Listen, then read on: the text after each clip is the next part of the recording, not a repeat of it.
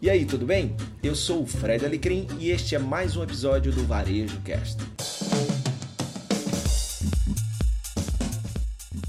Olá, boa noite. Eu sou o Kleber Nóbrega e dou a você as boas-vindas ao Leituras Conectivas.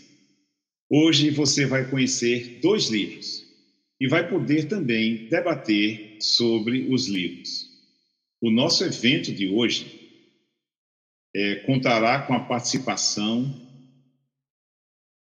de Gustavo Diógenes e Fred Alecrim, apresentando os livros Remote e Como Será o Futuro e Por que Depende de Nós.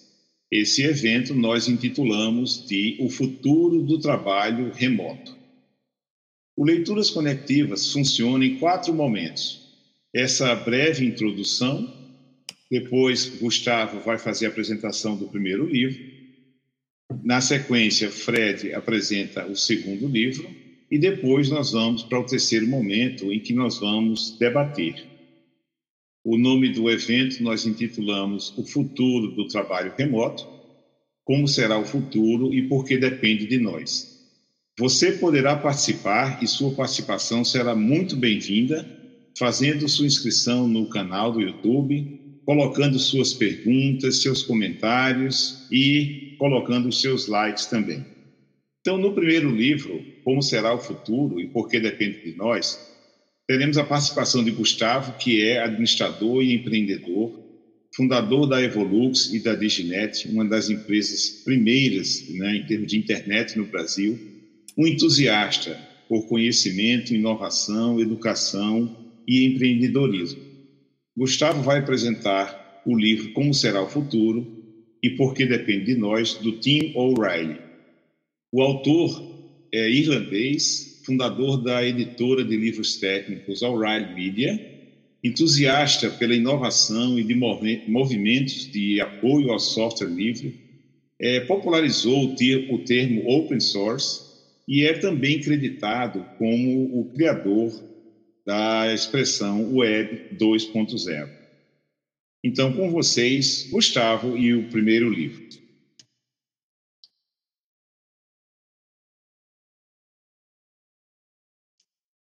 Legal, obrigado, Kleber. Esperando. Ah, já estamos aí. Ok. Obrigado. Isso. E vamos lá. Gente, vou falar sobre o livro What's the Future ou Como Será o Futuro do, do Tim O'Reilly. O livro ele é dividido em é, cinco partes. Ele começa falando de economia, depois ele fala, ele tem um capítulo de usando os mapas corretos. Em seguida, o pensamento em plataformas, um mundo controlado por algoritmos e o, finalmente o, o cabe a nós. A pergunta que começou o, o, livro foi a seguinte, né? A tecnologia, os robôs, na verdade, é uma afirmação. A tecnologia, os robôs e a inteligência artificial vão destruir os empregos. Então, isso daí foi uma das coisas que inspirou ele a, a escrever esse livro para é, comentar sobre, sobre essa afirmação. Né? E ele disse que ele escreveu o livro porque o livro é um mapa para a mente de outra pessoa. Um livro é um mapa para a mente de outra pessoa. E este livro é um mapa da mente dele, do Tim, do, do Tim O'Reilly. Né? E ele explica que é, ele, ele é tido como um futurista, como uma pessoa que prevê o futuro por ter visto algumas tendências que iriam acontecer, e ele diz: Não, eu não sou, eu não me considero uma pessoa que, que, que vê o futuro, mas eu, eu escrevo mapas. Eu olho o presente e escrevo mapas de como o presente como, como o presente está, o que, que está acontecendo e para onde isso pode no, no, nos levar, certo? E ele fala que um, uma das coisas que você tem para quando você escreve um livro é você tem a linguagem. E a linguagem é o primeiro ponto que pode nos levar a, um, a uma visão é, diferente ou distorcida de onde a gente está, né? E é, ele inclusive dá, dá o exemplo de um experimento de um, de um professor polonês chamado Kozibski, é, que ele chegou, esse professor chegava na, na, sala de aula na universidade e entregava um pacote de biscoitos para os alunos da, da, da universidade. Esse pacote ia passando, todo mundo ia pegando biscoito, todo mundo ia comendo, e um tempo depois que todo mundo já, tinha, já tinha comido essa, essa, esse biscoito, é, ele mostrava que biscoito era esse. Ele mostrava um, um, um saquinho de, de comida para cachorro, que o biscoito era do cachorro dele. E nesse mesmo momento, muitas pessoas passavam mal, até tinham que sair da, da sala para vomitar, porque não, não, não aguentavam é, o fato de saber que tinham comido uma, uma comida de cachorro. E ele dá esse insight aqui que ele fala que as pessoas não comem só comida, elas também comem palavras, né? O sabor do alimento, ele é superado pelo sabor da palavra que o descreve, né? E aí ele, ele dá esse exemplo para mostrar como é, é, é, é, importante a questão do, do, dos mapas, das referências e como isso influencia nas nossas percepções. E ele fala que a gente precisa dos mapas certos, né? É, para a gente enxergar o, o, o, futuro, a gente tem que saber desenhar o mapa e a gente precisa das peças corretas do quebra-cabeça. Imagina você montar um quebra-cabeça com peças de, de, de, de quebra-cabeças diferentes. Né? E ele fala que é muito importante você não confundir o terreno com o mapa. O mapa é uma, é uma, é uma simplificação do terreno, mas você tem que estar com um olho no, na, na, na, estrada e outro, e outro no mapa. Né? E um dos, dos mapas que, que ele mostra, que eu acho bem interessante e bem pertinente para o momento atual, é esse mapa que ele fez é, de um, um, plano que ele mostra no eixo vertical respostas rápidas e grandes e respostas lentas, mais aqui abaixo, né? É, e no eixo horizontal os problemas mais lentos e os problemas é, e os problemas grandes e, e, rápidos. Então a gente tem o nosso dia a dia que é, que é esse quadrante de problemas lentos com respostas lentas, ou seja, não interessa, tanto. A gente tem um ponto de inovação, que é quando a gente tem um problema que o problema ainda não é grande o suficiente e a gente já tem a inovação e já tem a resposta para esse problema. Então, a, a, quem consegue inovar nessa área já está entregando, já tá entregando algo e ganhando em, cima de, ganhando em cima disso. A gente tem o um ponto em que a gente tem um problema que é um problema grande, mas a tecnologia consegue nos, nos atender porque a gente tem uma resposta rápida e grande o suficiente. E se a gente não tiver isso, a gente tem um último ponto, que é a gente tem um problema grande e a gente não tem uma, a gente tem uma resposta lenta ou inexistente. É nada mais é, óbvio para a gente num momento como esse, ou seja, esse mapa que foi escrito na época do, do, do, é, do livro há dois anos atrás, hoje se torna totalmente pertinente na hora que você você tendo o mapa, você começa a prestar atenção, dizendo: olha, nessa curva aqui, essa curva aqui é perigosa. Aqui na frente vai ter uma ponte, lá na frente vai ter outra coisa. Então você começa a prestar atenção nessas dicas do que é que, do, do que, é que está para acontecer. E ele faz isso, principalmente, ele fala que o livro é voltado principalmente para a área de tecnologia, porque é a área que ele, que ele trabalha. Né? E ele fala: como é que você faz para ver o futuro? Ele diz: junte-se às pessoas que já estão vivendo nele. Então, você estar próximo das pessoas que já estão vi vivendo é, o futuro vai te facilitar a você desenhar esse mapa do, do que, é o, do, do, que é o futuro. Né? E aí ele vem para o segundo ponto do livro, que é a tecnologia cria mais oportunidades do que destrói empregos. Né? É, e ele fala da lei da conservação dos lucros de Christensen, para embasar essa, essa, essa teoria. Né? A lei diz o seguinte: quando os lucros desaparecem em um estágio da, eh, da cadeia de valor, a oportunidade de lucros atraentes surgirá no estágio adjacente. E aí eu vou dar um exemplo, por exemplo, da, da Kodak, uma empresa gigante na área de, de, de fotografia, que no seu auge teve 140 mil funcionários, e aí a gente vai comparar com o Instagram, que foi vendido para o Facebook por um bilhão de dólares e tinha 13 funcionários. Aí você vai dizer, olha, a, é, é, o Instagram destruiu 140 mil empregos, né? porque ele só tinha 13 funcionários, mas se a gente for olhar para o, o ambiente, para vocês imaginarem, do, da época da Kodak para a época do Instagram, você tem que ter toda uma infraestrutura para que o Instagram, o Instagram possa acontecer. Quando o Instagram foi vendido, o mundo tinha 900 milhões de aparelhos é, smartphones. Hoje o mundo tem quase 4 bilhões de smartphones. E o que, o que acabou não foi é, é, é, a, a, Kodak, foi o modo que a Kodak é, estava vendo é, é, as coisas, ou seja, o mapa mudou e a Kodak não atualizou esse mapa. fotografia continuou sendo tão importante que esse ano foram tiradas um trilhão e meio de fotos. Só o Instagram recebe 100 milhões de fotos por dia. Para imaginar o, o que? Que não foi a fotografia que acabou, foi o mapa que foi o mapa e a estrada tomou, tomou um novo caminho e é, a gente tem que tem que estar tá alinhado com isso. E surgiram tantas oportunidades que uma das frases que ele, que ele coloca, que é do Hal Varian do, do, do Google, é a seguinte: é, meu avô não reconheceria o que eu faço como trabalho. Ou seja, hoje talvez os nossos pais já não reconheçam o que a gente faça como trabalho, e pode ser que colegas e em pouco tempo na sua própria vida você vai ter, vai, vai ter várias, eh, várias é, funções diferentes, né? E, e ele diz outro, outra razão para que, que os empregos não vão acabar é que as tecnologias servem para resolver problemas humanos. Enquanto nós tivermos problemas, teremos empregos. Né? E aí ele fala do, do, do, conceito da alfabetização estrutural, que é o tempo que a tecnologia demora para ela ser permeada, e você precisa de um tipo de alfabetização estrutural que é aquela mesma que você tem. Quem sabe dirigir um carro no Brasil sabe dirigir um carro em qualquer lugar do mundo. Você sabe que tem um pedal para acelerar, você sabe que tem uma direção. Isso é alfabetização estrutural. Só que as tecnologias que surgiram nos últimos anos, essa alfabetização estrutural ainda não chegou na massa da população. Algumas coisas, como o Covid, por exemplo, estão forçando a gente a estar fazendo encontros virtuais e está forçando a alfabetização estrutural e vai ser muito benéfica para a população como um todo. Né? E ele fala: temos que ensinar as pessoas a, a, a aprender, e ele fala que a missão é, é, aumentar as capacidades humanas para fazer o que antes era impossível. Né? E um dos, ele dá dois exemplos de, de, de, como a tecnologia aumenta a capacidade humana. Ele, ele fala que fez uma cirurgia no olho que o, o, médico basicamente era uma babysitter de um, de, um, de um robô, que o robô é que estava fazendo a cirurgia e estava permitindo ele fazer uma cirurgia com a precisão e com a qualidade com o laser que ele nunca ter, que ele como humano sozinho nunca teria como fazer. Então soma-se o humano com o robô para ter para ter algo melhor. E outro exemplo que ele dá é a estrutura do Uber, né, em que você pega e transforma motoristas em super-humanos que utilizam uma rede de satélites de GPS, que utilizam Google Maps para saber, que utilizam algoritmos para os é, motoristas encontrarem o, o, os clientes e eles conseguem navegar e se transportar. Então você transforma o motorista do, do, do Uber em um super-humano, um exemplo de, de super-humano, né?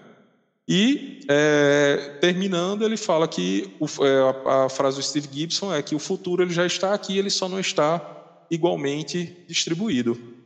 E é isso, gente. Obrigado. Você está tá no mudo. É, eu estou no padrão. Eu sempre esqueço de, de ativar aqui o microfone. Obrigado, Gustavo, pela apresentação. O Gustavo e o Fred são dois dos maiores incentivadores ao leituras conectivas por isso que eles já estão na segunda rodada, né? Na segunda participação esse ano aqui em 2020.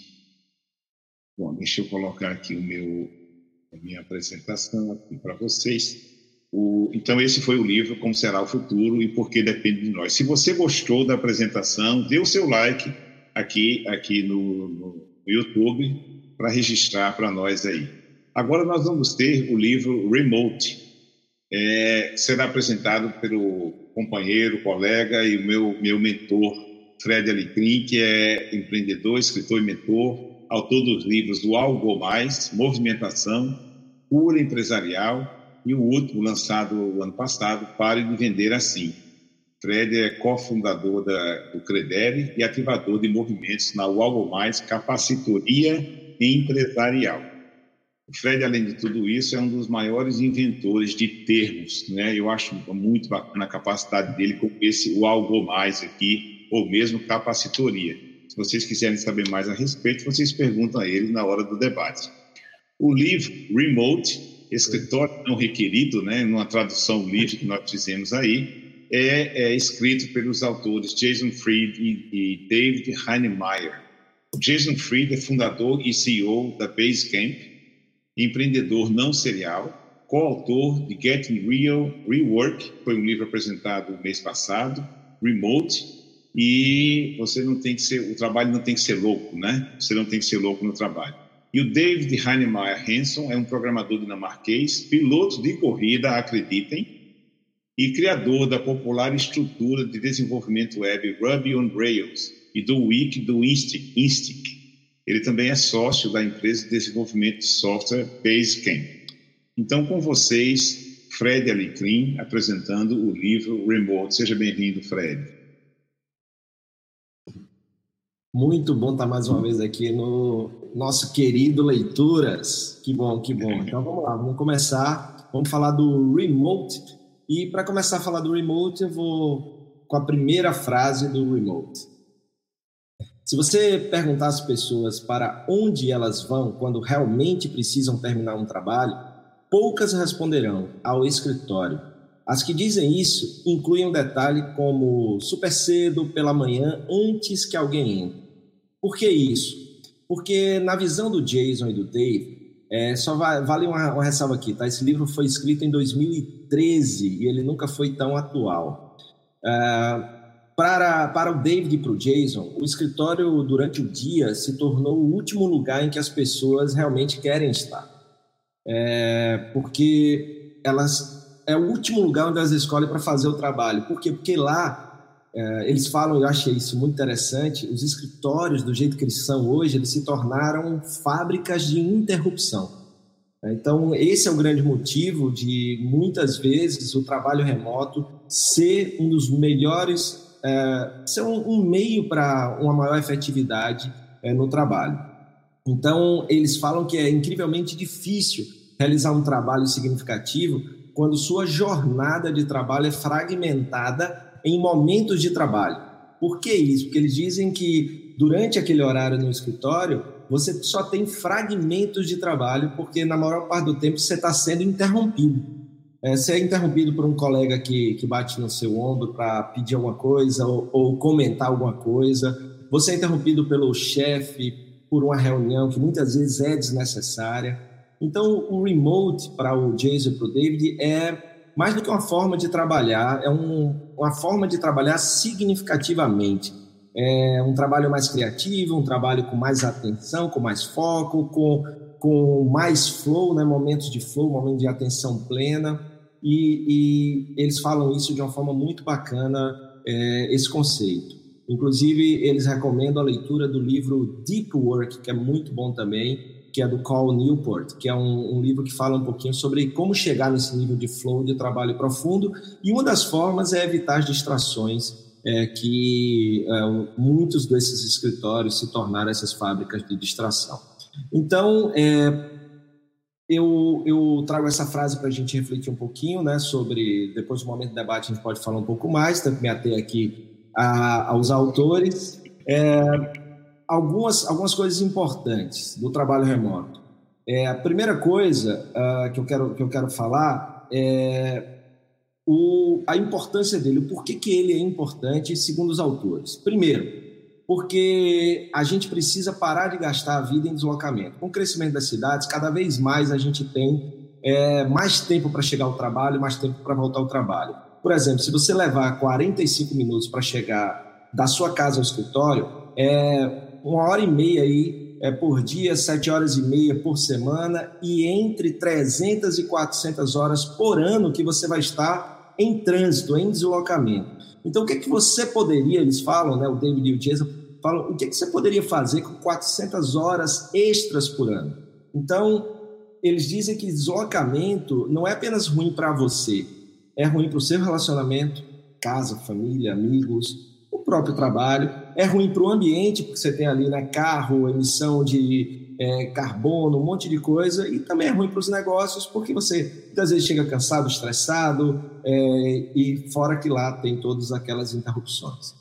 O segundo ponto da, do porquê o trabalho remoto é porque a gente já tem a tecnologia para ele acontecer. Então, a gente tem compartilhamentos de tela, como esse que a gente está usando aqui, a gente tem Dropbox é, para compartilhamento de arquivos e salvar arquivos em nuvem, a gente tem chats, a gente tem ferramentas de como, como o próprio StreamYard para live stream, como o Zoom para reuniões remotas. Ou seja, hoje a gente tem é, a estrutura necessária para fazer isso acontecer.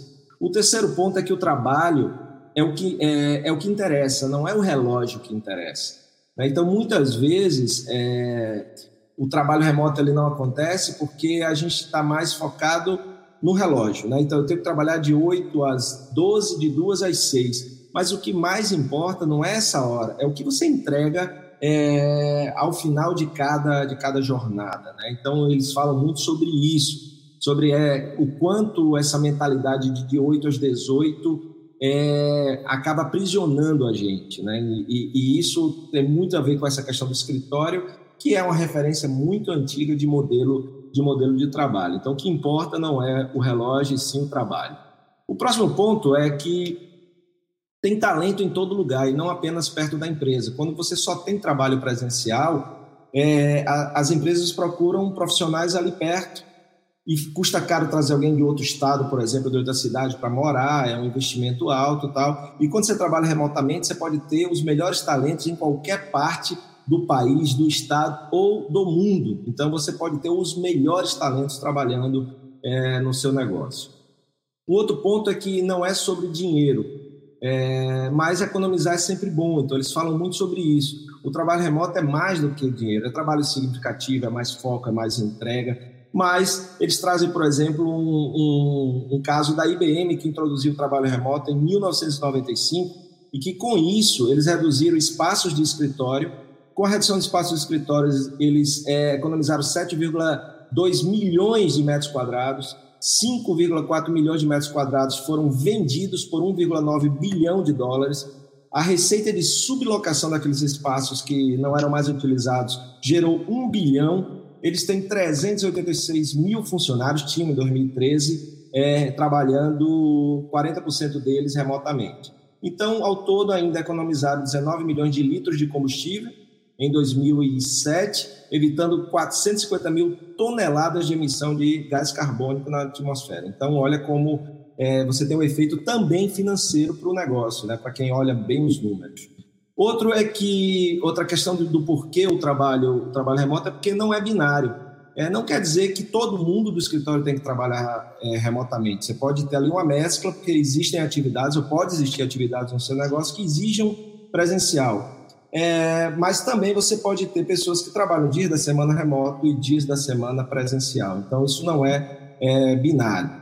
E mesmo assim, é saber que sempre tem uma troca. Né? O trabalho remoto não é isento de custos ou compromissos. Você começa a sentir, claro, falta de conversar com as pessoas, de estar perto delas, sente assim a falta de uma estrutura, de... mas ao mesmo tempo você tem mais liberdade, sente com mais poder. Mas aí em casa ou em algum outro ambiente você pode também é, não ter limites. Uma outra frase é, do livro é: o escritório durante o dia se tornou o último lugar em que as pessoas querem estar quando querem terminar um trabalho. E grandes trabalhadores remotos são simplesmente grandes trabalhadores. Então não tem assim, uma característica de ah, ah, o cara tem que ser o cara do remoto. É, é, é óbvio que você vai buscar nas pessoas algumas coisas é, específicas. E uma das coisas que eles falam no livro, que é uma sugestão, que você vai contratar alguém para trabalhar remotamente, é alguém que não que seja apaixonado por outras coisas além do trabalho, porque senão o cara vai ficar em casa, não vai ter disciplina, ele vai ficar trabalhando mais do que ele poderia trabalhar em termos de, né, de saúde. Então é bom que o cara também tenha vida fora do trabalho e, e eles lá buscam muito isso. Então, grandes trabalhadores remotos são simplesmente grandes trabalhadores. E para finalizar, é, na prática, o trabalho remoto, primeiro, Ver para quê? Para crer. É, tem muita, muita gente que não implementa o, o trabalho remoto porque precisa ver as pessoas trabalhando. Né? Então, na prática, é, tem toda essa objeção. Então, vamos ver algumas das objeções do porquê não implementar o trabalho, trabalho remoto. Então, um deles é isso. É, eu preciso ver as pessoas, senão elas não estão trabalhando. O segundo é que está tudo ao alcance de todos, né? Então, se eu não tiver as coisas ali, parece que as coisas não vão, não vão acontecer. Então, parece que eu não vou ter acesso às pessoas, eu não vou ter acesso, só que com aquelas ferramentas que a gente viu, vai ter. É, terceiro, pausa para relaxar. Né? Se eu tô, tô em casa, como é que eu vou fazer pausa para relaxar? Mas é claro que você pode, claro que você tem que ter é, todo o cuidado com isso também. É, é, importante manter todos na mesma página, sempre, sempre. E muitas vezes tem uma dificuldade, é por isso que alguns não botam, mas como é que eu vou deixar todo mundo na mesma página? Mas é, é importante tá sempre fazer reunião, você pode fazer reunião semanal e tal, deixar todo mundo na mesma página. É, Lembre-se que o trabalho é que importa, então não é o, o relógio em si que acaba virando essa objeção. não é apenas aqueles que moram em outras cidades, né? Ou seja, todo mundo é, pode, pode fazer trabalho remoto, inclusive gente que mora na cidade diz, ah, não, mas eu não vou fazer porque é só para quem mora distante. Não, o trabalho remoto é também para quem mora na cidade, para diminuir essa quantidade aí de coisas. É, outra é que a gente tem que ter cuidado com essas reuniões presenciais, né, para só ter reunião presencial quando ela for necessário e, e importante, certo? Então, qual é a principal causa das da improdutividade no negócio, segundo Jason Fried e o David. Reuniões e líderes, na verdade, são as maiores causas do trabalho que não é realizado no escritório. E aí eles veem o trabalho remoto como um meio para que haja mais trabalho na empresa, que é isso que importa. Seja remotamente quando sempre for possível e presencial só quando for essencial. É isso, meus amigos. Bacana, obrigado, Fred. Sempre um prazer muito, muito grande ter você aqui contribuindo por leituras. Eu quero fazer, complementar, fazer algumas observações aqui em relação ao Leituras Conectivas. E assim, é, se você gostou, não esqueça, se você gostou da, da apresentação de cada um dos livros, dê o seu like aqui, porque isso ajuda o canal.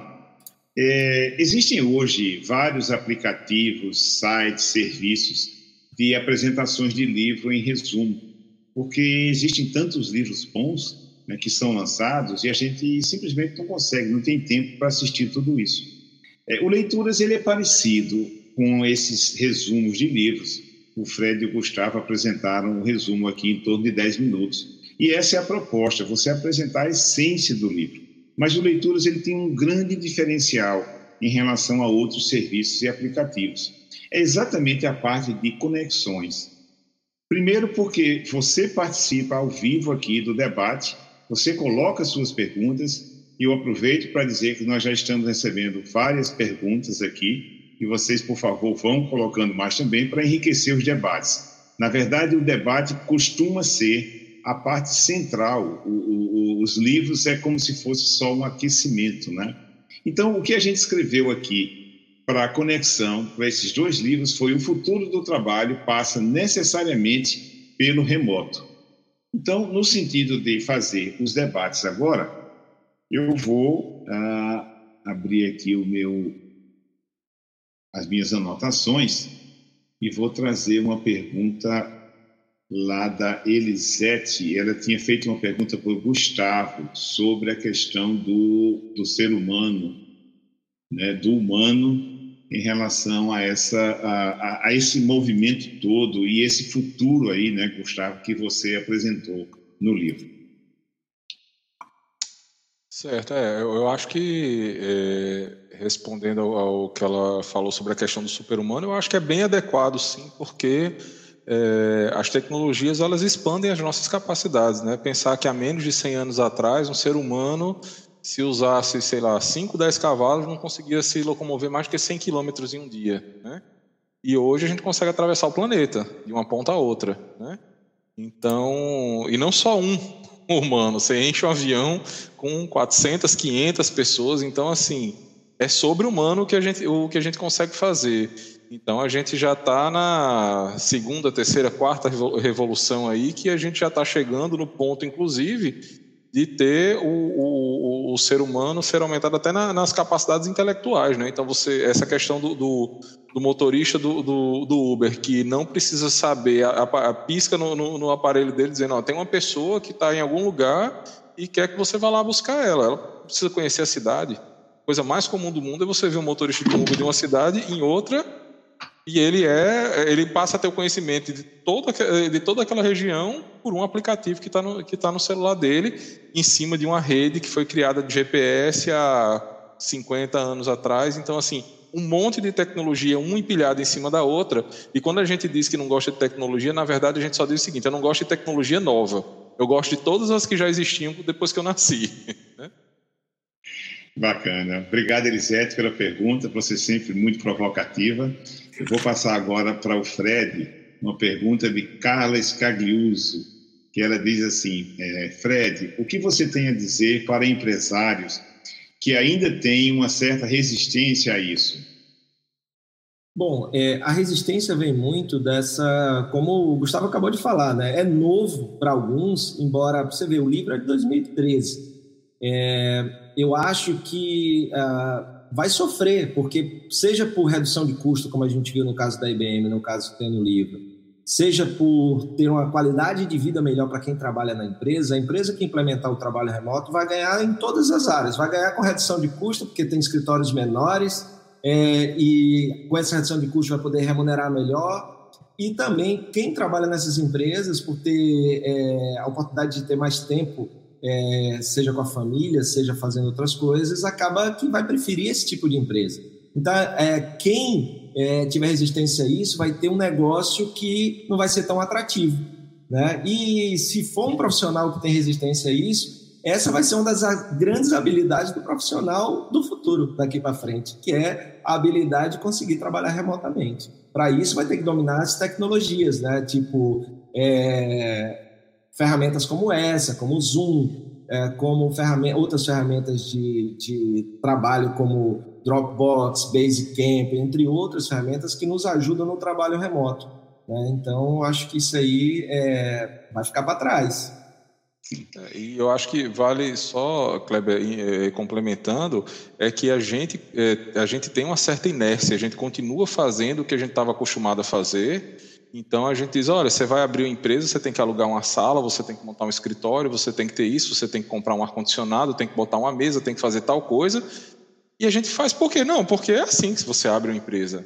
E você descobre depois de um tempo que você não, talvez você está fazendo aquilo ali só porque todo mundo faz e não porque você precisa. Tem que lembrar que antigamente a pessoa tinha que ir para o trabalho porque tinha um processo, uma pilha de documentos que estavam lá no arquivos, impressos ou datilografados e que você tinha que ir para lá para ter uma mesa para poder abrir, para poder olhar. Hoje está no teu computador, na tua mão, está na nuvem. Você, a gente já tem todas as ferramentas. Então, o paradigma que tinha antigamente, que era a empresa tem que fazer tudo que ela puder fazer até o ponto em que não valha mais a pena e aí ela começa a terceirizar algo, hoje é o contrário hoje a empresa terceirize tudo que você puder e mantenha no seu núcleo só o que realmente você é, só, só você faz melhor e faz melhor do que todo mundo. E nesse núcleo você vai descobrir que você não precisa estar todo mundo trancado numa sala ou num escritório. Né? Isso não vale para todo mundo, mas vale para muita gente. E Gustavo, se eles até falam no livro também, contabilidade, é, jurídico, são trabalhos remotos, né? Os caras estão, é, não estão ali dentro da empresa. Né? Sempre, né? é. Existe trabalho remoto na sua empresa de alguma forma. É, só que parece que a nossa mente é assim, ah, não, mas é só para terceirizado. Aí não é exatamente o que você falou. Isso vai servir para todo mundo, né? Ok, temos aí uma pergunta de Francisco Dalcenter. Qual o principal motivo, na opinião de vocês, que ainda leva muitas empresas a não adotar o trabalho remoto? Vou passar para os dois a pergunta aí. Tá, eu, eu, eu elenquei alguns, né, na hora que estava falando de prática e ao mesmo tempo de objeções. É, um deles é a questão de, de achar que o cara tem que estar na sua frente trabalhando é, naquela hora para ele poder produzir. Né? Então, existe a questão do trabalho remoto, nos permite um trabalho assíncrono junto com a comunicação assíncrona, ou seja, eu vou fazer aquele trabalho na hora que eu estiver me sentindo melhor para fazer aquele trabalho, desde que ele seja entregue no prazo. Então, eu não preciso necessariamente estar de 8 às 18 fazendo ou esperando né, é, é, para fazer alguma coisa. Então, eu acho que uma das coisas é essa, é a confiança, é, é mudar essa chave de que a confiança tem que estar na hora da contratação, ou você confia na pessoa ou, ou, ou não confia, ela não tem que estar nem na empresa né? Se você não confia, não é porque você está olhando para ela que é sinal de que ela está trabalhando também. Então, eu acho que tem muito é, novo, novos paradigmas para algumas pessoas que precisam ser é, absolvidos, os velhos serem deixados para trás, porque não é um modelo novo de trabalho, já existe, né, o livro é 2013, já reflete a realidade de empresas, como, por exemplo, a IBM desde 95, mas há muita resistência eu acho que as resistências estão muito mais ligadas a essas questões de liderança. A liderança ainda não evoluiu para implementar o trabalho remoto. Aí, para se proteger da sua insegurança, ela não adota o trabalho remoto. Ok, Gustavo, se quiser complementar também, por favor. Só complementando que eu acho que, é, puxando, puxando a sardinha para o lado do, do Tim O'Reilly, eu acho que é algo que você pode construir um mapa também e pensar os prós e contras que você tem. É claro que quanto mais assíncrono for o, o, o trabalho, quanto mais intelectual, mais fácil é de você fazer essa migração. E é claro que vão existir situações em que é, o atendimento tem que ser síncrono, você está ligando para um atendimento, para um suporte de um certo produto, ou pra, é, você espera que a pessoa atenda naquela hora, porque você está ligando no horário que você espera que a pessoa atenda. É, mas uma parte disso pode ser tornada síncrona. Mande um e-mail e eu te respondo, eu te respondo depois. Então, se a resposta pode ser assíncrona e se o resultado é, é, é, um, é, um, é um trabalho intelectual, é um conteúdo intelectual, fica muito mais fácil de você aplicar o trabalho remoto. Então, não é em todos os casos que você vai conseguir aplicar, mas a gente vai ficar espantado com a quantidade de casos que já é possível, porque a gente já tem todas as ferramentas e só não faz porque simplesmente está acostumado a fazer como já fazia. Né? E, e a maturidade. E a... Pode falar. Não, desculpa, termina, termina. Não, só dizer, e a maturidade depende dos dois lados. A gente precisa de um, de um crescimento e de um amadurecimento da, da gestão, do, dos gestores e dos colaboradores também, né? O colaborador, ah, eu vou trabalhar de casa, então quer dizer que eu posso ficar de pijama o dia todo. Não é, não é só, não é só ficar de pijama o dia todo. Né? Então, a entrega, a, a, a, dedicação também vai existir da, da mesma forma. Não, exato. E aí, reforçando aquilo que eu falei do, do, do, modelo mental da liderança, eu acho que até esse momento que a gente está vivendo hoje é um momento crucial para os líderes. É, muito do que empresas estão sofrendo mais do que deveriam é porque ainda não tinham colocado no, na sua, no seu to-do list, né, na sua do que tem que fazer, é, coisas que já deveriam estar no, no plano, tipo trabalho remoto, é, deixar as gambiarras digitais de lado e realmente investir em tecnologia como algo estratégico para o negócio. Aí até um amigo perguntou, pô, Fred, então o futuro está sendo antecipado? Eu falei, não, as pendências estão sendo zeradas. né? Não é o futuro está sendo antecipado. Então, ou o líder, que para mim é a figura, e, e uma das principais coisas que eu tenho dito é que o líder vai precisar mais do que nunca praticar o desapego é o desapego daquela estrutura, daquela equipe ali ao redor dele, aquele comando, porque eu, eu, eu sou muito do holocracy, é, desses de squads, né, de você sair do, da questão de ter um chefe, ter ali alguém só para coordenar aquele projeto e o, o, o que importa é a entrega. Né? Então, e cada um vai encontrar o seu momento de contribuir para o projeto. Gente, você que está assistindo leituras e principalmente você que está assistindo pela primeira vez, você nota que os dois estão ávidos por falar né? Parece assim, dois leões que estavam presos e a gente soltou da jaula. É, porque o Leituras Conectivas ele tem uma premissa. Quando a gente apresenta o livro, nós somos estritamente fiéis ao autor do livro, à obra.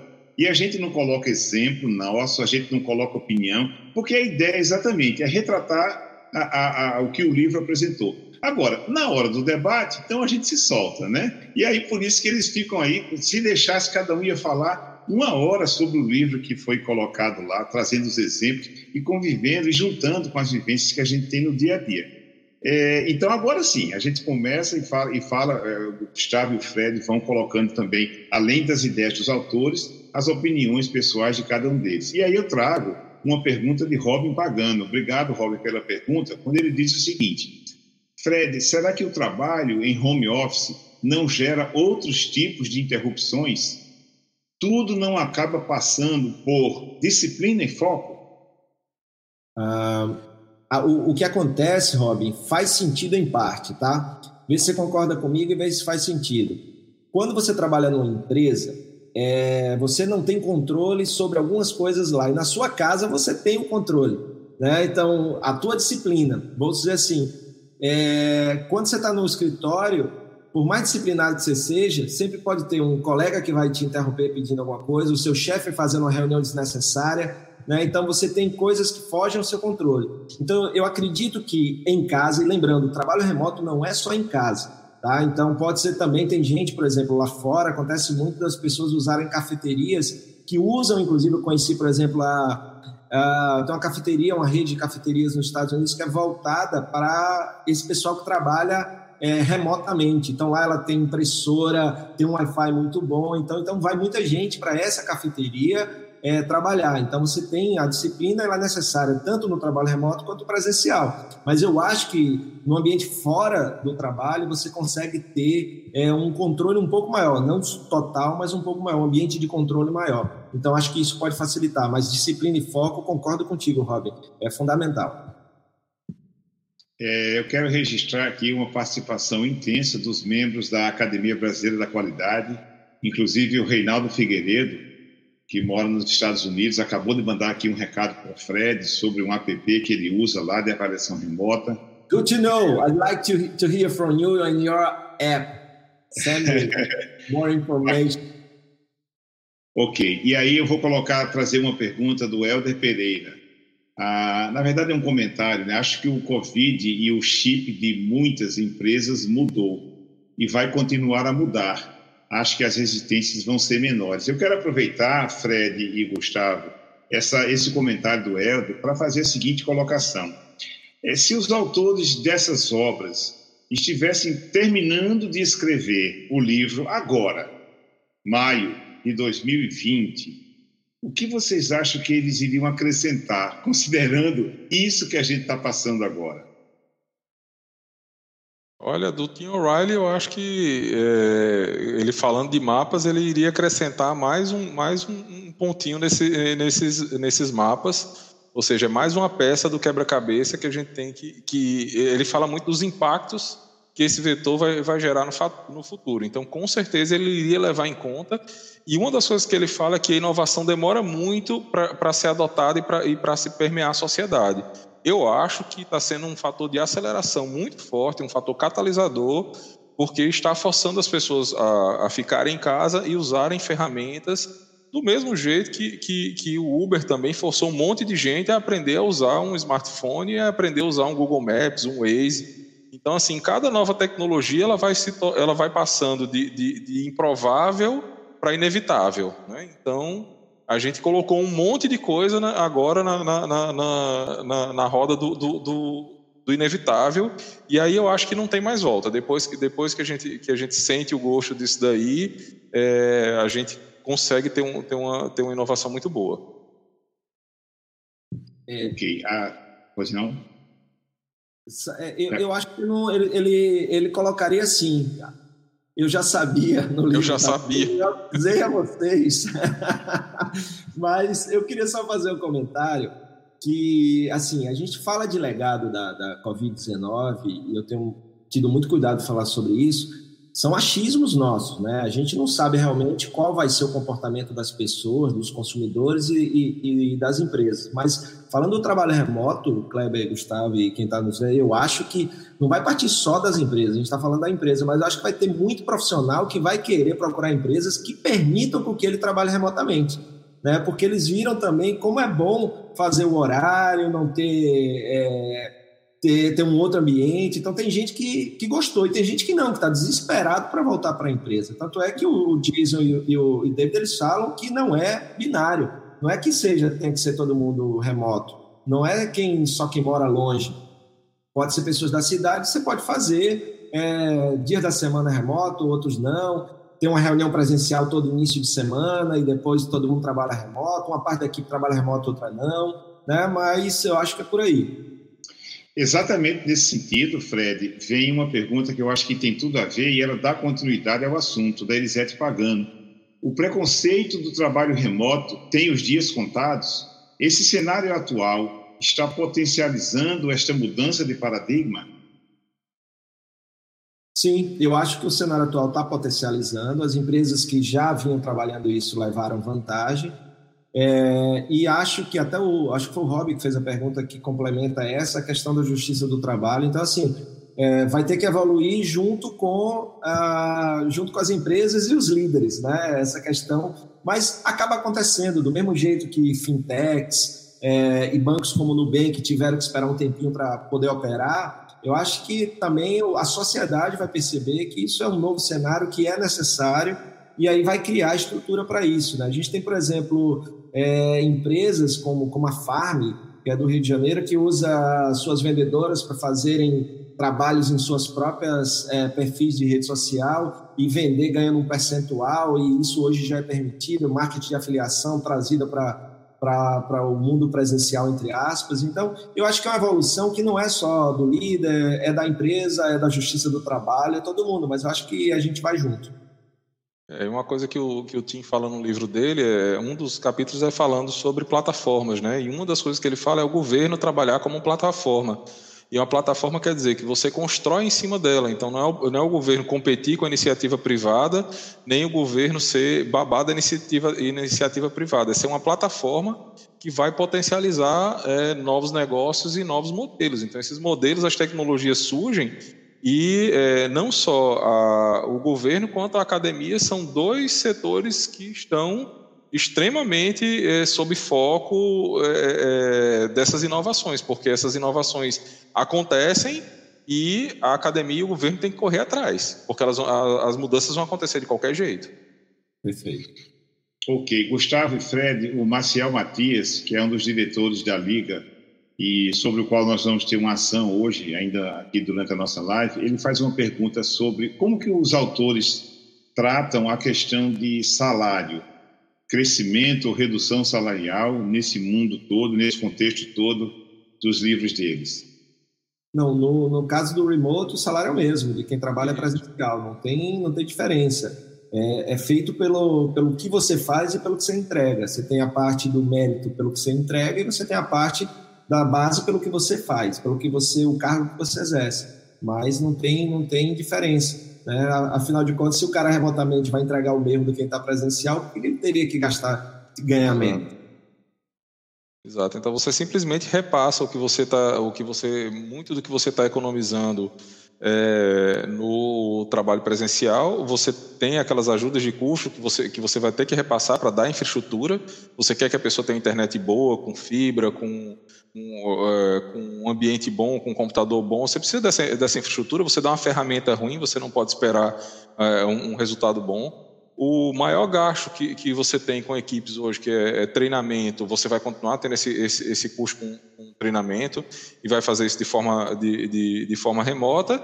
E o importante é isso, o resultado, né? Eu gosto muito do, do conceito que o, que o, o Google usa, é, que é ele avalia dois eixos e ele, eles avaliam em épocas diferentes do ano para não confundir e a pessoa não confundir a remuneração dela. Então, ela tem um, uma avaliação por produtividade, ou seja, o que ela gerou de, de, de, de economia ou de, maior produtividade para a empresa, e outro eixo de crescimento pessoal. E esses aumentos são, são dados em horas, em horas distintas, né? Um é como um pacote que chega de uma vez, que é o de, de produtividade, e outro que é o aumento, digamos, salarial, que, que é de acordo com, com o crescimento pessoal. Então, eles avaliam esses dois eixos e eu acho super interessante. Inclusive, podendo acontecer de um subordinado ganhar muito mais do que o chefe dele que é outra coisa que para a realidade do, do, do, Brasil pode ser que não que pode ser que não aconteça e são aquelas travas que a gente tem o sistema operacional o governo é o nosso sistema operacional né a gente estava conversando aqui de Windows de Mac de Linux o sistema operacional diz o que você pode fazer e qual é a agilidade que você tem para fazer aquilo ali você vai escolhendo mas às vezes é o mesmo aplicativo é o mesmo Chrome que você usa um você usa, usa, usa no outro é, mas aí ele vai rodar vai comer mais memória num ou no outro então o governo é o nosso sistema operacional nossas leis são o nosso sistema operacional. Então, nosso sistema operacional também tem que evoluir para poder acompanhar o, a evolução das aplicações. O, no, o nós, os nossos para empreendedores e tudo tem fabricado muito bug, né, velho? Muitos bugs. Isso, faz parte. Cada feature é um bug. o, a, Ana, a Ana Cristina Limon de França, também da Academia da Qualidade, está colocando que adorou o BIS, né? Vocês dois hoje de novo, né? E o Reinaldo Figueiredo está dizendo, lá dos, dos USA, que quanto mais trabalho remoto, menos gás de efeito estufa. Eu quero trazer a pergunta, eu quero trazer a pergunta que eu já coloquei aí, já adiantei para vocês irem já pensando, do Adriano Rivero Eli. Qual a visão de vocês sobre a complementariedade e a potencialização entre pessoas e tecnologia?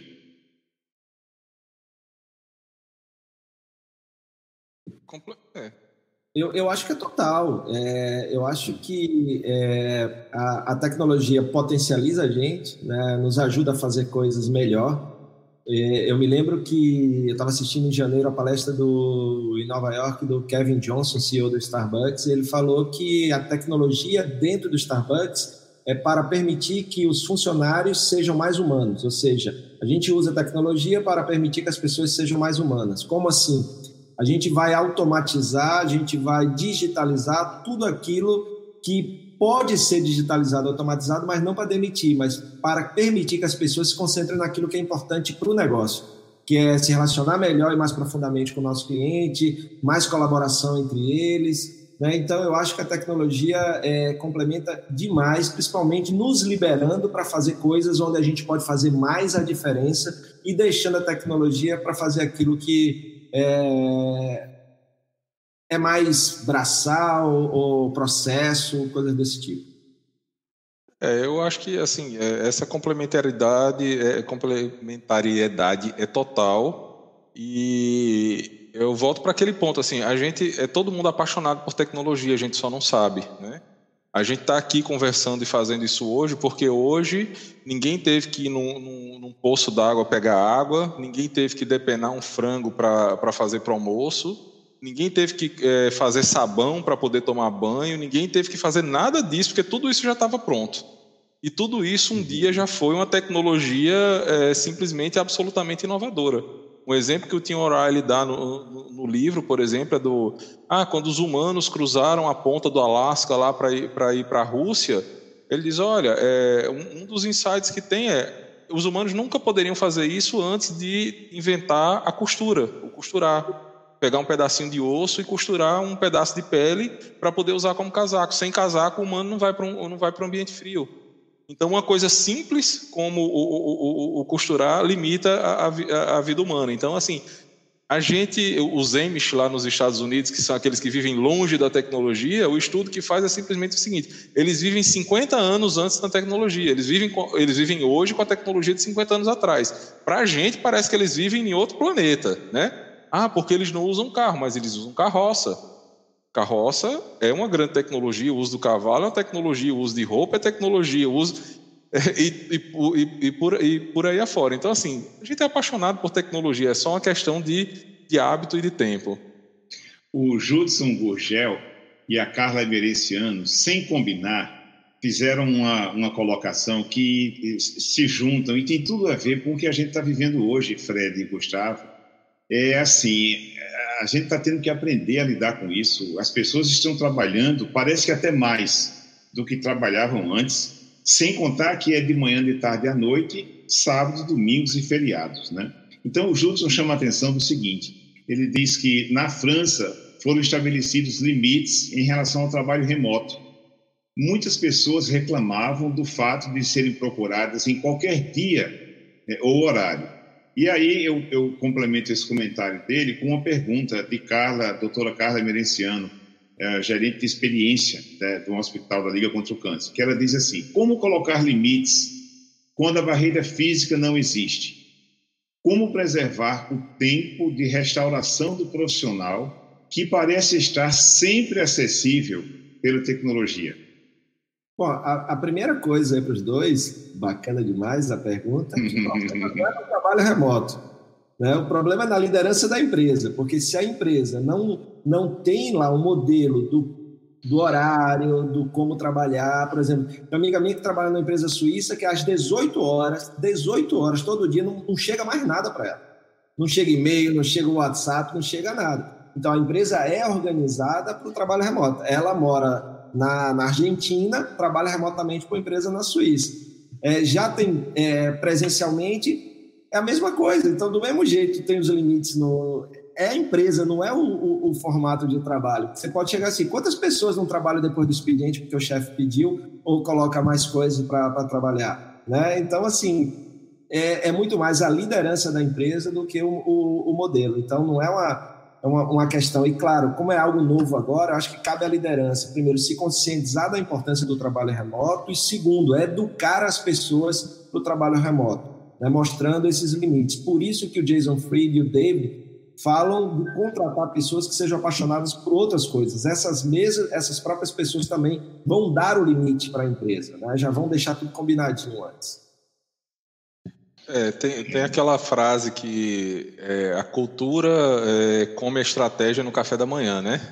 Então, assim, a cultura está acima de estratégia e é acima de tecnologia. Não tem, é, é, se a cultura da, da, empresa é de consultar e de, de, de, de, usar os colaboradores a qualquer momento, Isso vai acontecer independente da tecnologia. Então, as ferramentas hoje já, já se preocupam com isso. Então, Slack, você já marca lá o não perturbe, já marca a hora que, que, que vai chegar a mensagem, que não vai chegar. Saber usar a ferramenta certa. O WhatsApp a gente usa demais, mas é o WhatsApp é muito uma ferramenta de comunicação pessoal. Cuidar que você use uma outra ferramenta para comunicação de trabalho, não concentrar no, no, WhatsApp, porque o WhatsApp não tem essa, esse tipo de barreira. Né? Então, assim, é usar as ferramentas desde que exista a, a, a, cultura na gestão. Então, é trabalhar com força na liderança e na cultura da empresa, porque senão você vai desgastar. E do mesmo jeito que o, que o trabalho remoto facilita você contratar pessoas de qualquer lugar do Brasil ou do mundo, é, também permite que aquele colaborador que está insatisfeito vá trabalhar para qualquer empresa no Brasil ou no mundo. Então, é, tem um outro, uma outra característica aí que é de fluidez do mercado, que aumenta a fluidez do mercado do trabalho. Eu acho isso benéfico. As boas empresas vão, vão, vão, vão se aproveitar disso e as más empresas vão amargar porque os colaboradores vão embora. Eu vou juntar também duas outras colocações, uma de perguntas de Judson e Robin. O Judson diz assim que acredito que a internet das coisas e inteligência artificial irão impulsionar produtividade no trabalho remoto, né? E vocês. E nessa linha e ainda dando continuidade à discussão anterior, o Robin Pagano pergunta: vocês acreditam que a Justiça do Trabalho no Brasil vai aceitar bem o trabalho remoto? Isso não vai gerar processos relacionados à ocupação do espaço de casa incluindo aí despesas como consumo de energia e outras coisas? Começando pelo fim, pelo, pela pergunta bacana do, do Robin, eu acredito que é, isso é necessário para todo todo processo de, de crescimento e maturidade. Não é a primeira justiça cria o um ambiente e aí a gente entra nele. É primeiro a sociedade cria né, essa, essa nova realidade. Como não há lei, é, começam a, a surgir, seja é, oportunistas ou empresas, tanto de um lado quanto de outro, oportunistas tanto de um lado quanto de outro, e aí aparece a justiça para regular, né? E aí a partir daí a grande vantagem agora é que como a gente está vivendo um momento que a justiça flexibilizou para esse trabalho remoto, então talvez a gente vá mais rápido do que, por exemplo, Uber e outras coisas que a gente fintechs, é, financiamento peer-to-peer, -peer, outras coisas que demoraram muito mais exatamente por falta de um cenário como esse que a gente está vivendo agora. Mas eu acho que, que é um processo que pode ser, sim, que, que aconteça. É, eu digo que com certeza a Justiça do Trabalho não vai aceitar de forma fácil. Vamos ter dificuldades, vão ter processos e é, o futuro é que dirá qual, é, o, o, que, que, o que, que vai acontecer, mas é, é, é, inevitável. Então a gente, a gente já passou a barreira do inevitável. Já foi aprovada essa semana uma lei, por exemplo, é, semana passada da telemedicina. É outra coisa que estava emperrada, emperrada, emperrada. Como é que vai fazer? Como é que vai fazer? Saiu agora, né? Pode ser que revoguem depois, mas eu acho que já já se tornou inevitável e que a depender da justiça do trabalho brasileiro e da minha experiência como empreendedor, eles com certeza vão, vão ver problemas. Apesar do que, que, o que você falou aí sobre a questão de é, gasto de energia e, e, o ambiente em casa, isso daí já está previsto na lei de teletrabalho, você já, já tem, a empresa já, já faz um ressarcimento, já faz um reembolso referente a, a esses custos e a essa infraestrutura. Inclusive, a empresa é obrigada a dar a mesma infraestrutura que é dada na empresa dentro da casa da pessoa. Gustavo e Fred, olha, a discussão aqui está rolando, viu? O bate-papo aqui está tá quente. Eu vou aproveitar então a, a última para fazer a última pergunta, trazendo uma colocação da Paula Nobre, é, que ela está dizendo o seguinte: também tem essa, essa preocupação em relação a comentários que tinham ali antes, em relação à possível redução das, da socialização. E ela estava respondendo isso ao Helder Pereira. E com isso eu trago a pergunta final do Eduardo Guaranha que ele diz assim: como conciliar a oportunidade de trabalho no mundo com o deslocamento que a tecnologia produz nos postos de trabalho? Pessoas sem trabalho porque a tecnologia ocupou esse espaço. Parece ser real. Bom, é, se a gente pegar uma das, das dos países que tem mais, que mais se digitalizou é, e que é mais digital no mundo é a Coreia do Sul, uma das mais. Lá, é, a diferença deles para a gente, não dá para comparar, o nosso problema não é a transformação digital, é que a gente esqueceu de fazer a inclusão digital. É, o nosso país, mais uma vez, falhou em não preparar as pessoas, porque na hora que uma tecnologia substitui um trabalho humano, aquele humano poderia já estar preparado para ocupar um outro, um outro espaço. Só que hoje o que acontece é que quando eu sou substituído, eu não tenho preparo nenhum para fazer outra coisa, porque eu só sei fazer aquilo. aquilo. Então, aquele, aquele conceito um pouquinho mais moderno de carreira em T. Eu tenho a minha especialidade, mas eu também navego em outras áreas. Então, isso me abre oportunidades quando essas ameaças surgem. Então, é uma coisa que a gente precisa trabalhar. Então, dentro das empresas, se o governo não fez, pode ser um, um a fazer nosso, que é fazer a, a turma ampliar o leque, fazer essa inclusão é, digital, fazer a educação digital antes da inclusão digital. Então, a gente fez a inclusão sem educar. Então, a gente primeiro tem que educar para depois incluir. E quanto à outra pergunta da, da questão da socialização, é, tem como, como você fazer essa, essas duas coisas. Não vejo que seja, como, como o próprio é, livro traz, não é binário. A, a questão que você tem, por exemplo, lá na empresa a gente trabalha remotamente com 40% da equipe. A gente tem em São Paulo, vários lugares do Brasil e uma turma em Natal. A gente tem é, uma vez por semana o que a gente chama de papo na Copa. E o papo na Copa, na verdade, é o Zoom e todo mundo lá e socializando. Ah, mas tem que ser presencial uma vez por ano a gente tem a, a confraternização que vem todo mundo para a confraternização. Você vai fazendo algumas coisas, porque tem coisa que, que é muito mais ligado a, a coisas que não tem nada a ver com o trabalho, essa questão da socialização, né? Então você pode socializar de várias formas. E, e, e claro, é, você não vai precisar do happy hour. Você precisa muitas vezes estar com a família, de estar com, com os amigos, e aí você tem outras formas de, de socializar que não seja só presencialmente, mas dá para equilibrar os dois e eu sou a favor de equilibrar os dois. É, e o legal desse, desse ambiente, é, esse novo ambiente, é que você tem socializações diferentes, né? Você tem a cultura da empresa e você tem subculturas dentro da empresa. Então, acontece com a gente lá na empresa, a gente tem canais de comunicação, por exemplo, o Slack, que é o canal de comunicação corporativa, onde, onde bate papo, mas a gente tem um, um servidor do Discord, que é um, um servidor de chat específico para jogos. Então lá a, a turma se reúne para jogar e se agrupa por jogos de interesse, por vários jogos de, de interesse diferentes. Eu gosto de jogo de estratégia, o outro gosta de, de, de jogo de tiro, cada um gosta de, de um jogo diferente. Então o pessoal está se, se, socializando e está se comunicando de maneiras diferentes, que isso muitas vezes está passando batido para a direção, para a gestão da empresa.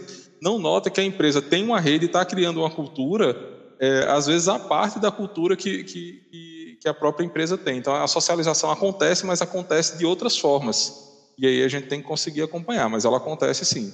Né? Inclusive, Pessoal. é só uma coisa que o Basílio até botou assim: inclusão digital sem inclusão social Será que a inclusão digital não pode ser uma forma de inclusão social, inclusive? Né? É, porque a inclusão digital hoje ajudaria na inclusão social, né? de várias formas. Então, mais uma vez, né? tudo depende do olhar que a gente tenha né, sobre e a, e a questão, só de uma pergunta que eu, que eu deixei sem resposta também, que é a questão do, essa questão do, do, do de acompanhar se, se, um, se uma tecnologia vai tirar diretamente um, é o, a, a, alfabetização estrutural, que é o que você falou, é o que o Tim O'Reilly lá chama de alfabetização estrutural. Se a gente tem essa, a gente primeiro precisa da alfabetização estrutural, que é a gente saber é, navegar e ter intimidade com as tecnologias, mas isso é a base. A gente não tem nem a base, certo? Para começar, a gente não tem nem a base. Mas em cima dessa base, a gente precisa de uma outra infraestrutura, que é uma rede, digamos assim, é um Google mais avançado, que te dê respostas muito específicas para problemas de trabalho muito específicos. Então, isso já existe em algumas categorias. Essa parte de tecnologia de programação é algo que, que já se adapta totalmente nesse meio. Então, tem, por exemplo, o Stack Overflow, né? que é um, é um Google para programador. O programador quer resolver um problema, ele vai lá no Stack Overflow e está lá a própria comunidade respondendo como é que resolve o problema. Algo extremamente específico. A gente precisa disso para outras áreas. Eu quero resolver especificamente um problema de administração. Então, é, é, a gente vai para uma base de conhecimento que a pessoa tendo alfabetização estrutural, ela sabendo lidar com a tecnologia, ela vai direto do mesmo jeito que você quer saber hoje, como a pessoa quer saber, ah, como é que eu faço um pão? Abre um vídeo no, no YouTube e meia hora depois você está fazendo pão. Pronto. Então, você tem que ter alfabetização estrutural para saber usar o YouTube e fazer a busca, e você precisa ter o conteúdo específico para poder ir atrás dele e poder, e poder é, é, é, crescer. Sem alfabetização estrutural, essa busca do, do, do, novo conhecimento fica praticamente impossível, que eu acho que é isso que a gente está falhando.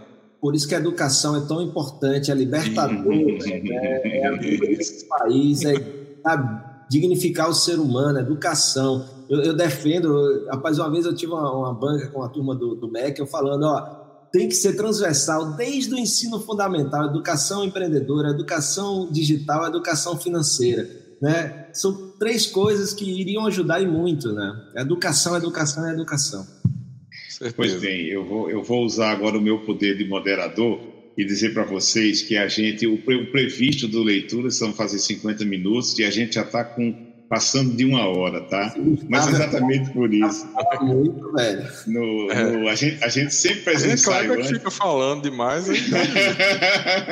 é mediador, né, Gustavo? É. A gente estava conversando, a gente sempre faz um ensaio antes da, do, da apresentação aqui, e na segunda-feira o Gustavo estava reclamando que o Leituras tinha que ser uma hora para a apresentação do livro. E eu disse que não, a gente tem esse modelo desse jeito. Ele disse que vai fazer um canal do YouTube que ele vai falar duas horas sobre o livro. Mas, enfim, gente, o tempo realmente é o senhor da razão e ele nos impõe que a gente vá encerrando, né?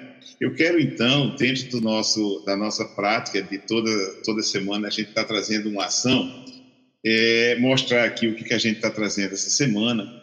A casa, a casa da Rede Feminina né, de Combate ao Câncer tem a Casa de Apoio à Irmã Gabriela. Ela tem 40 leitos com capacidade de disponibilizar alimentação e transportes eh, da, da, equipe multidisciplinar. A, a Casa Irmã Gabriela ela é uma instituição sem fins lucrativos e que traz ajuda pessoas que vêm do interior para tratar de câncer na capital, aqui no caso Natal. Ela, como eu disse, é uma instituição sem fins lucrativos e a gente está aproveitando o dia hoje. É uma instituição ligada a Rede Feminina do Combate ao Câncer e a Liga contra o Câncer. E aqui a gente tem alguns dados para que você possa fazer aí alguma contribuição sua. Tem aqui, isso vai ficar aí no, no, no YouTube, né? Vocês podem, através da Caixa Econômica Federal, tem os dados aqui de agência. Eles fazem tudo de maneira uh, muito voluntária, sem fins lucrativos, e vocês podem ajudar aqui. Eu vou, antes de fazer o convite para o próximo evento, Vou então passar a palavra a Gustavo e Fred para fazerem as suas últimas argumentações e despedidas. Não, Bom. só agradecer, Kleber. É, desculpa, Fred. só agradecer, muito obrigado mais uma vez. É, continuo fã e espero ter outras oportunidades de participar e com mais conteúdo. E se o, se o mediador não falar tanto, a gente falar um pouquinho mais. ai, ai, ai. Fred. E olha, que, e olha que uniram a gente, né, Gustavo? É, imagina, é. você tem um pouco. É, Cleber, Mas... obrigado mais uma, mais uma vez pelo convite, cara. Muito bom. Obrigado por me permitir falar sobre coisas que eu acredito demais, que eu procuro implementar aí na, nos negócios e na vida. E obrigado a todo mundo aí que, que nos assistiu, que, pô, foi a, audiência foi muito bacana, muita troca boa, tava lendo aqui, muita gente boa assistindo. Então, me sinto honrado de poder dividir esse espaço aqui com todos esses que nos assistiram e mandaram suas, é, seus olhares sobre a, o nosso debate e agradeço a Gustavo aí, parceirão, e a você, doutor Kleber, grande mediador. Valeu. Bacana. Obrigado, obrigado, Fred. No meu contrato tem que. É, eu só posso falar de outro livro que não seja do Jason Fried, depois eu quero esgotar eles, então ainda falta. é, tá? É, gente, e nós vamos ter é, o mês que vem, de novo, Gustavo e Fred, né? É, eu não me lembro agora a data, mas é uma data lá em junho. Mas a gente vai ter a semana que vem, excepcionalmente a semana que vem, não será na quarta-feira será na terça-feira, dia 12. O Robin Pagano apresentando o livro Organizações Exponenciais e o Judson Gurgel apresentando o livro Renovação Radical, do Mintzberg, que é um cara meio ácido, né? um acadêmico, cientista. Os dois livros a gente está chamando o evento de Renovação Organizacional. Então a gente espera vocês. Mais uma vez, não esqueça, não esqueça de dar o seu like aqui né, no evento de hoje, fazer assinatura do canal do YouTube e divulgar bastante leituras para que a gente possa contribuir, como disse Fred, para a educação. Né? o Leituras traz uma síntese. Vocês hoje conheceram dois livros e puderam debater também. Então, muito obrigado pela atenção. Fred, maravilha. Gustavo também. Vamos estar juntos o mês que vem de novo. Grande abraço a todo mundo. Valeu, obrigado. Muito obrigado pela sua companhia em mais um episódio do Varejo Cast e até a próxima.